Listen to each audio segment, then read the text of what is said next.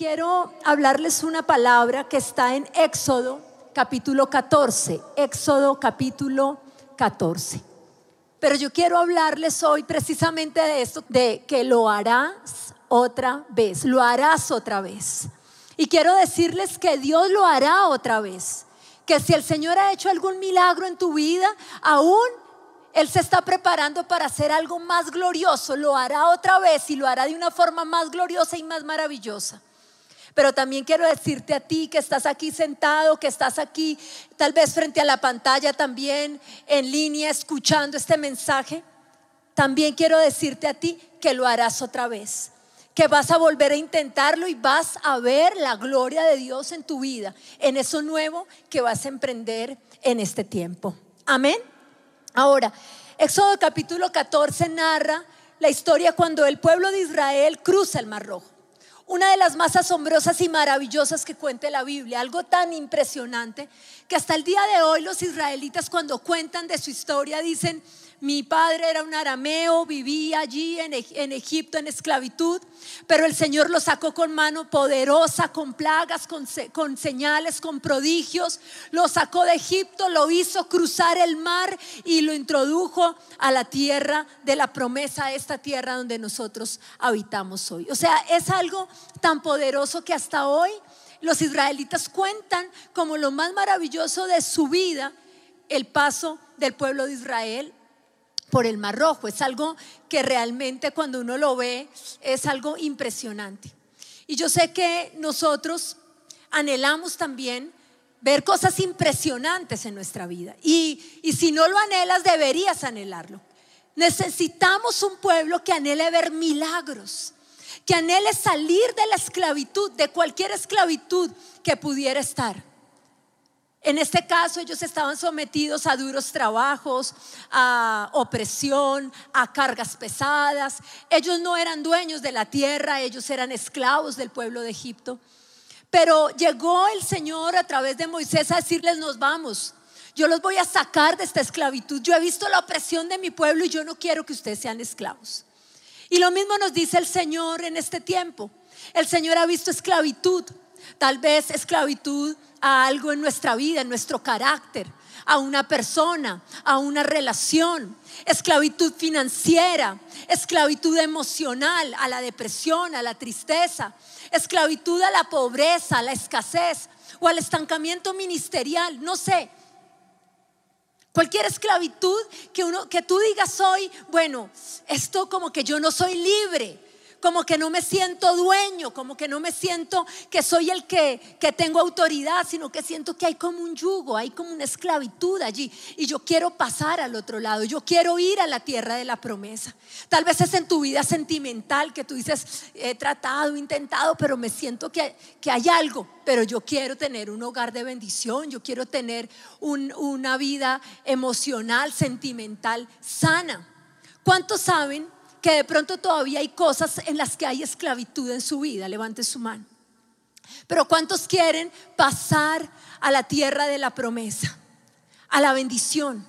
¿Cuántos quieren que el Señor obre en su vida ese milagro? Que usted con mano extendida, con mano poderosa, usted pueda ver que el Señor hace algo sobrenatural. Quiero decirles, Dios anhela un pueblo que esté anhelando lo sobrenatural. No que se conforme y que diga, bueno, esta es la vida que nos tocó.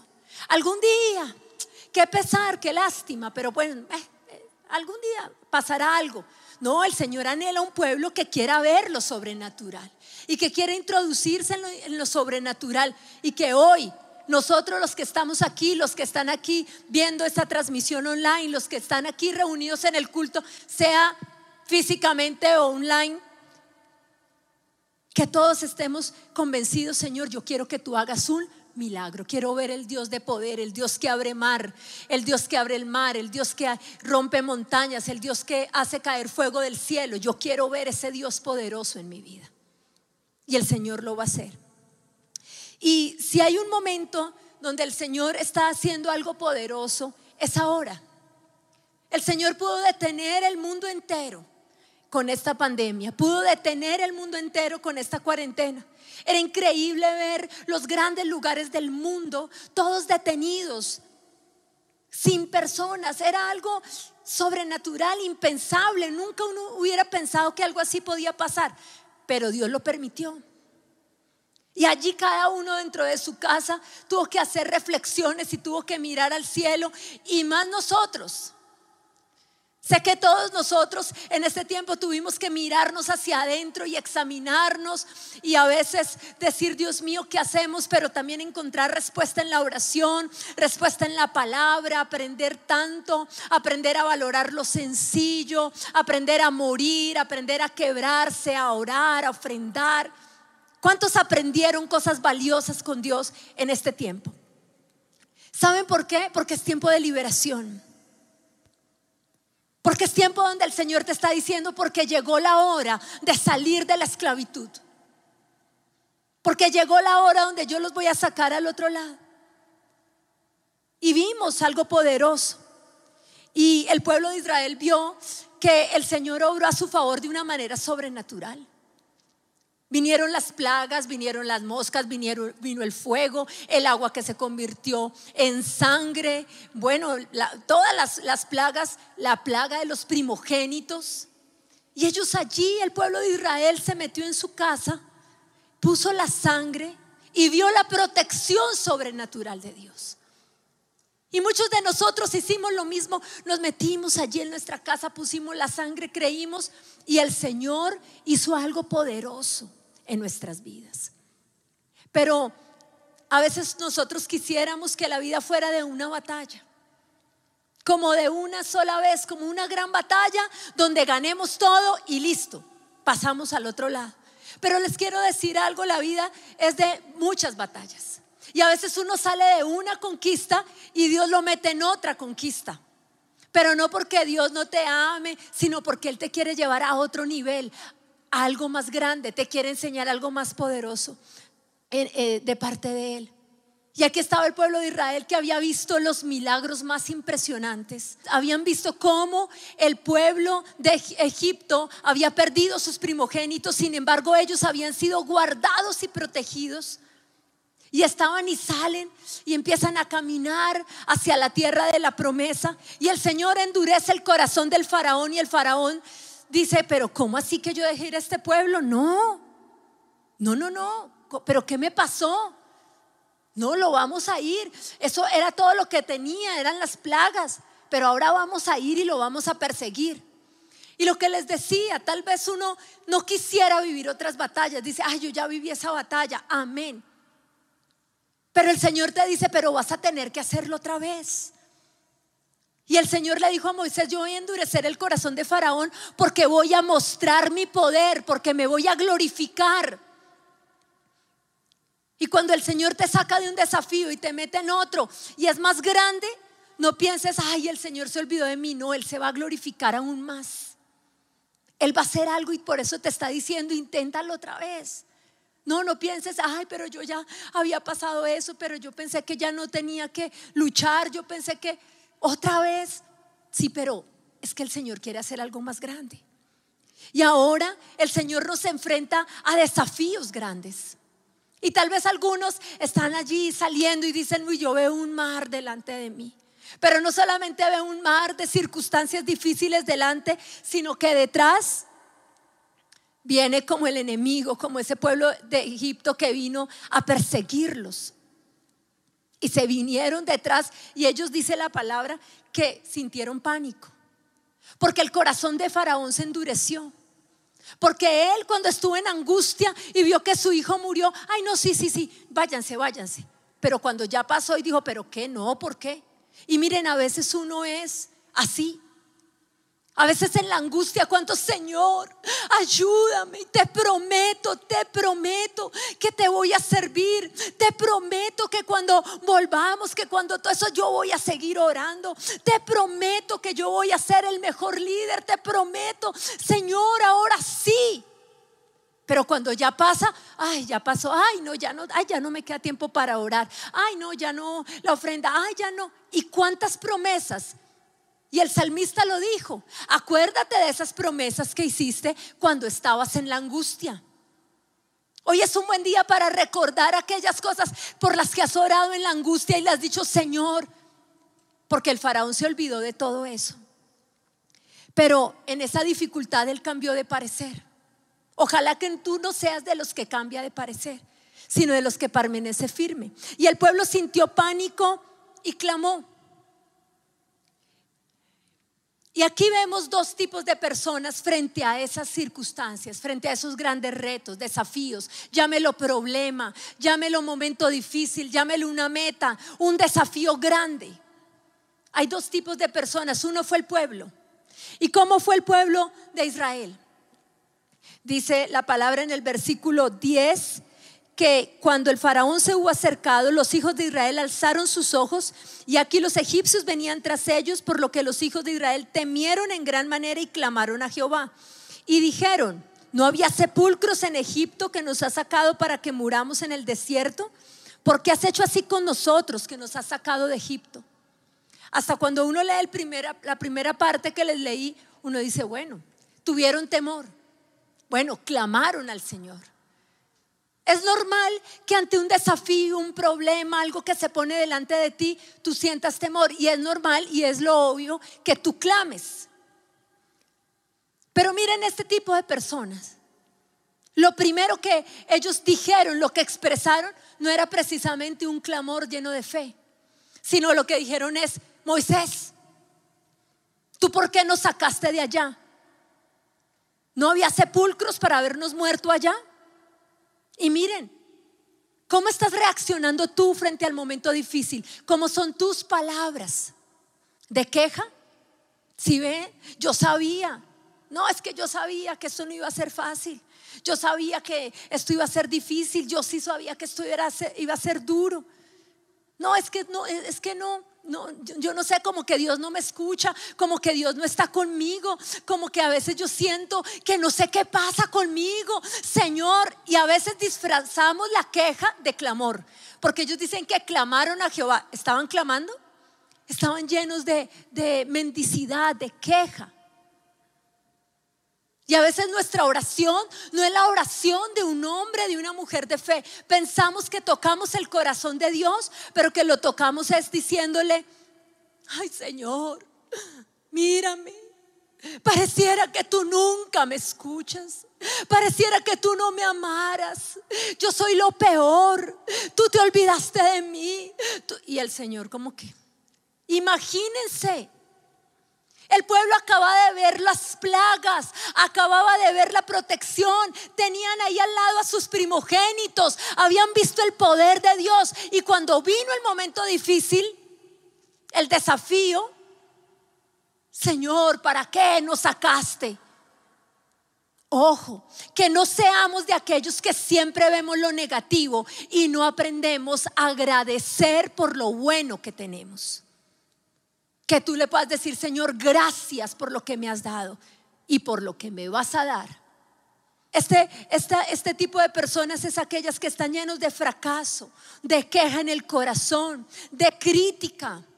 Ya le empezaron a echar la culpa a Moisés. Si ustedes leen más adelante, empiezan a decirle, ¿por qué nos hiciste esto? ¿No te dijimos que más bien no viniéramos?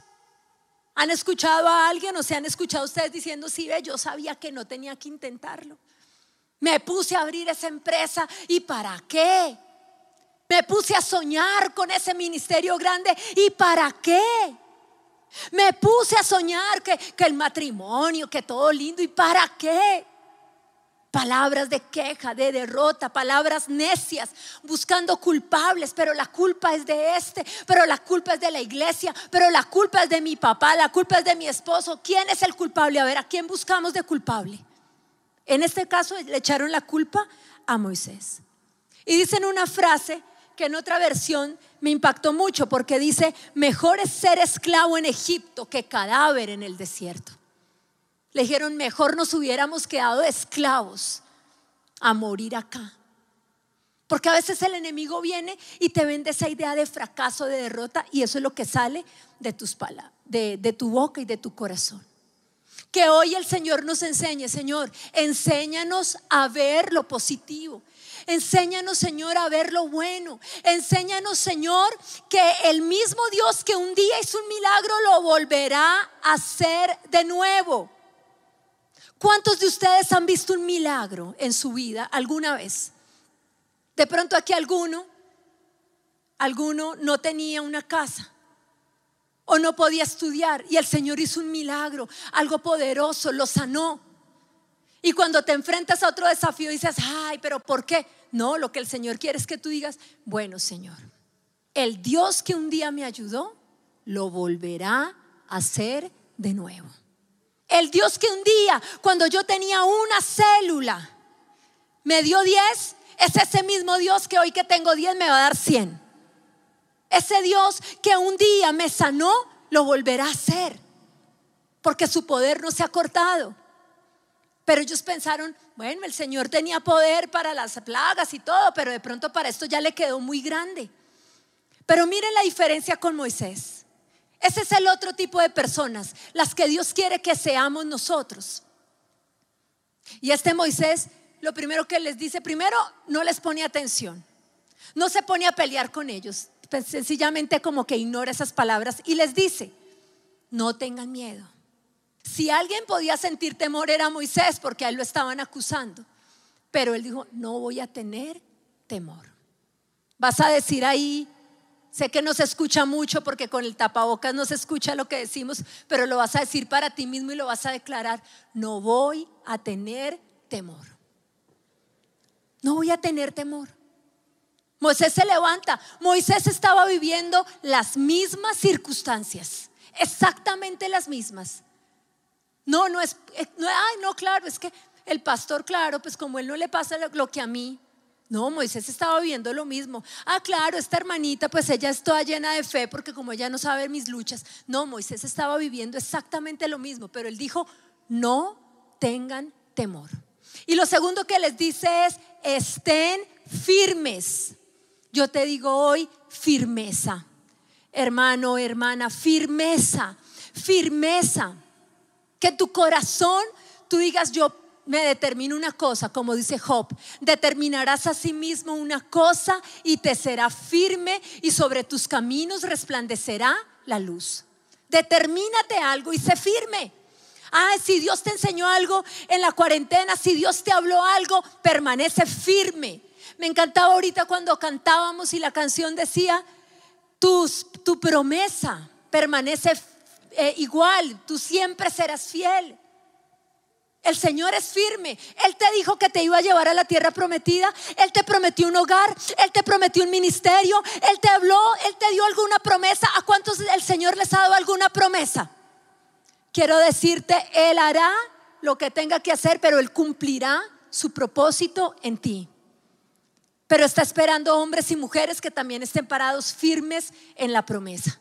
Señor, tú lo hiciste, tú lo harás otra vez, tú lo harás. Yo de aquí no me muevo, no tengo temor, permanezco firme, determino una cosa y es firme para mí. Pero además Él les dice, y vean la salvación que el Señor hará hoy con ustedes. Vean, ¿Qué estaba viendo el pueblo de Israel? ¿Saben qué estaba viendo? Cuando ellos dicen, ¿para qué nos sacaste aquí los sepulcros? Ellos estaban imaginando, ellos en su cabeza se hicieron toda la película. Claro, está el mar, no podemos avanzar porque está el mar, es imposible que el mar se abra, estos se vienen para acá. Entonces, nos matan, aquí nos morimos, a nos morimos todos, esto va a ser una caboce, una cosa sangrienta, ya se estaban despidiendo, ay, fue muy lindo haberte conocido, no, qué tristeza, que nos pusimos a hacerle caso a ese Moisés, qué pesar, acá nos mató, mejor hubiéramos sido esclavos. Eso era lo que ellos estaban ya imaginándose. Y a veces el enemigo te hace pensar todo eso, no, y tenaz, y, y qué tal, y me quiten la casa, y yo me quede pobre, y yo me quede triste, y todo se acabe, y mi vida se derrumba, y no, y eso va a ser tenaz, y una visualización negativa. Fíjate que hablamos de las palabras negativas, pero también hay una mente que no ve las cosas como Dios las ve, sino que empieza a cavilar, a pensar lo negativo. Pero Moisés no, Moisés dijo, vean la salvación. Y hoy yo les digo a todos los que están aquí, los que están aquí conectados online, vean, visualicen. Yo a veces veo que el pastor nos predica y nos dicen, miren, miren la fe, visualicen los milagros. Yo visualizaba, dice el pastor, cuando tenía una célula que llegaban y llegaban y yo visualicé las multitudes y uno ve que fue real. Él tenía en su mente la mente de Dios. Y a veces cuando el pastor predica, yo a veces lo que él nos dice y nos dice, y yo digo, tenaz, porque es como que él quisiera, como de verdad que en la mente de nosotros lo entendiéramos. Pero el Señor quiere hoy una iglesia que tenga la mente de Cristo. Que vea, que diga, Dios va a hacer algo poderoso, que puedas ver las multitudes, que puedas ver la prosperidad, que puedas ver cómo el Señor pelea por ti. ¿Cuántos quieren ver como vio Moisés? Pero algo más, y el, y, el, Señor le dice, y él, ah, perdón, y les dice, Él peleará por vosotros y vosotros estaréis tranquilos. Diga fuerte, tranquilos. Miren, una característica del hombre de fe es que está tranquilo. A ver, respire profundo y diga tranquilo. Yo soy una persona tranquila, paz no angustia, no llenarnos de angustia. Si yo, ay, yo creo que Dios lo va a hacer, pero qué angustia, qué preocupación, qué ansiedad, qué estrés. Estoy tomando droga para el estrés, estoy toda angustiada, pero yo sé que el Señor lo va a hacer. No, Moisés les dijo, Dios peleará y vosotros estaréis tranquilos. Yo les digo hoy, paz a vosotros. ¿Cuántos reciben la paz? Cuando el Señor vino, lo primero que les dijo fue, paz. Porque el Señor quiere que tengamos paz. Por nada estéis afanosos. Ay, Señor, pero yo puedo estar afanado. Es que lo mío sí es muy grande. No, por nada. Ay, pero es que yo sí tengo un problema muy grande. Yo sí tengo permiso de estar afanado porque no, por nada. Pues si Moisés le dijo a ellos que tenían un mar delante y un ejército detrás, por nada, no estén afanados, tranquilos, paz.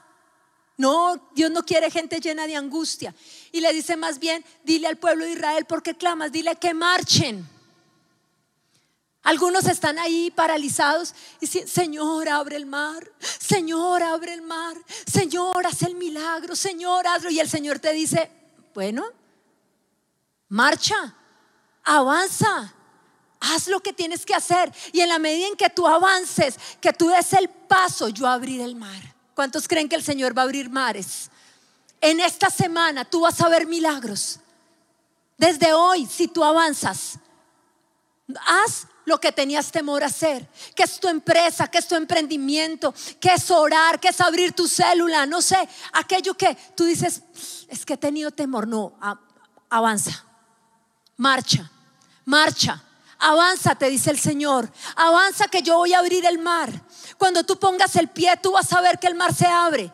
No te quedes ahí, Señor, por favor, hazlo. El Señor te dice, pero si yo ya te dije, avanza.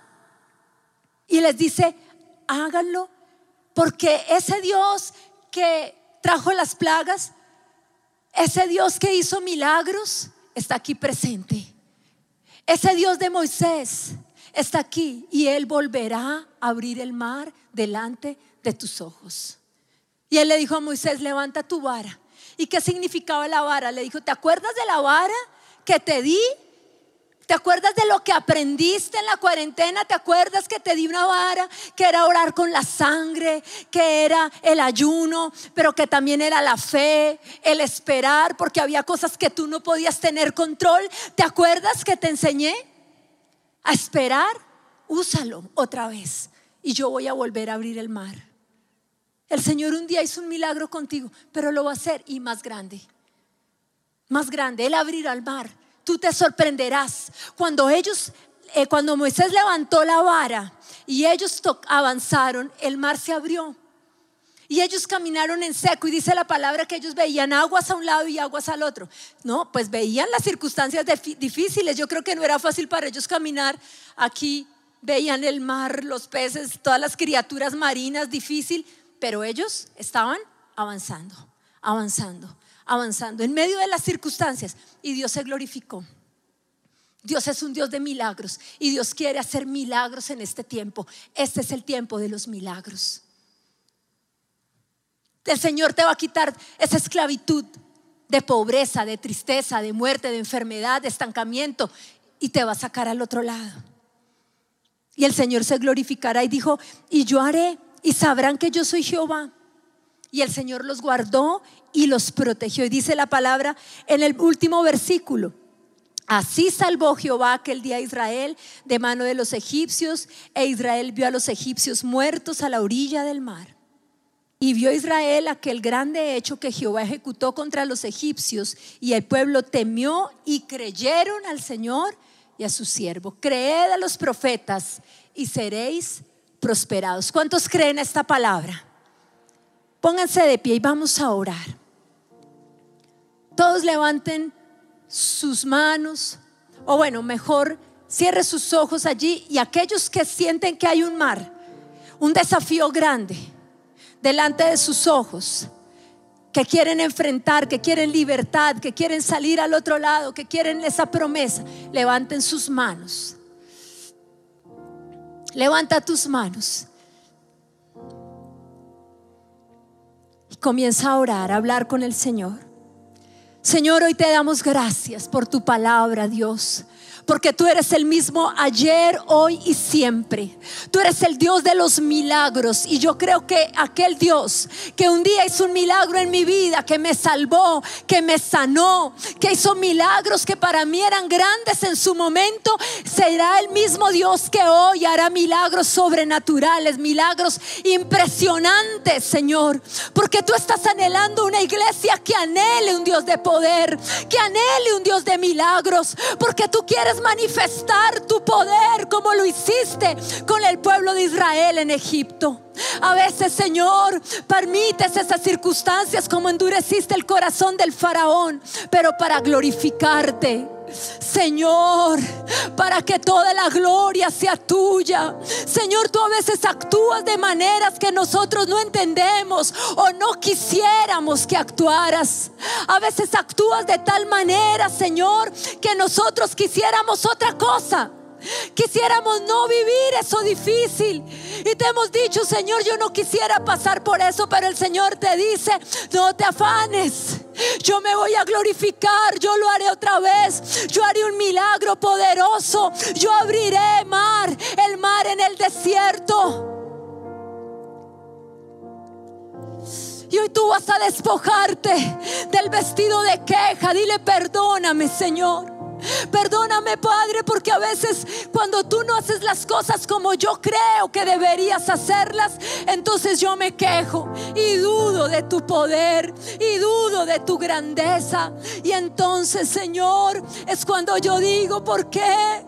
¿Será que no me amas y me he visto de mendigo y me he visto de queja?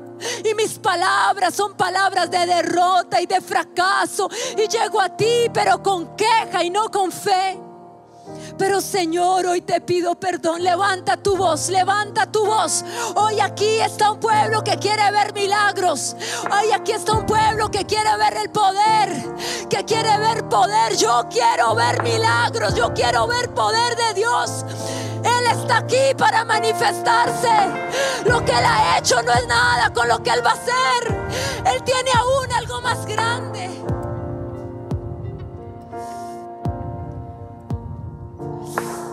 Dile perdóname por esa queja. Perdóname por, por ver lo negativo siempre y no agradecer lo bueno. Levanta tu voz y agradece lo bueno. Agradece lo bueno. Levanta tu voz. Dile gracias por lo que hiciste. Gracias por bendecirme. Gracias por guardarme. Gracias por la sangre. Gracias Señor por la Pascua. Gracias por proveerme. Gracias por lo que hiciste en este tiempo. Gracias, gracias, gracias por lo que has hecho. Y gracias por lo que harás. Porque lo que harás es aún más grande, aún más poderoso. Oh Señor, lo que has hecho no es nada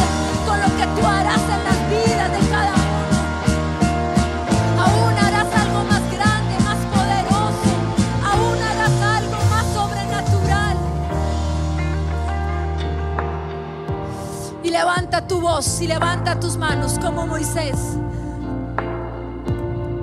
Qué gran hombre de fe fue Moisés en ese momento, como se levantó. Y él dijo, no teman. Y dile, Señor, yo no temo. Yo no temo, yo solamente creo. Yo solamente creo. Yo solamente creo. Hoy yo me he visto de autoridad. Hoy yo me he visto de un hombre, de la mujer de fe. Yo creo en mi Dios. En el Dios que abrirá el mar. En el Dios que hará lo que yo no sé ni qué hará. Porque en ese momento Moisés ni sabía lo que Dios iba a hacer. Pero lo harás. Lo harás. Lo harás otra vez. Lo harás otra vez otra vez, decláralo. No sé lo que harás, pero lo harás. Lo hiciste con mi hijo y lo volverás a hacer con mis otros hijos.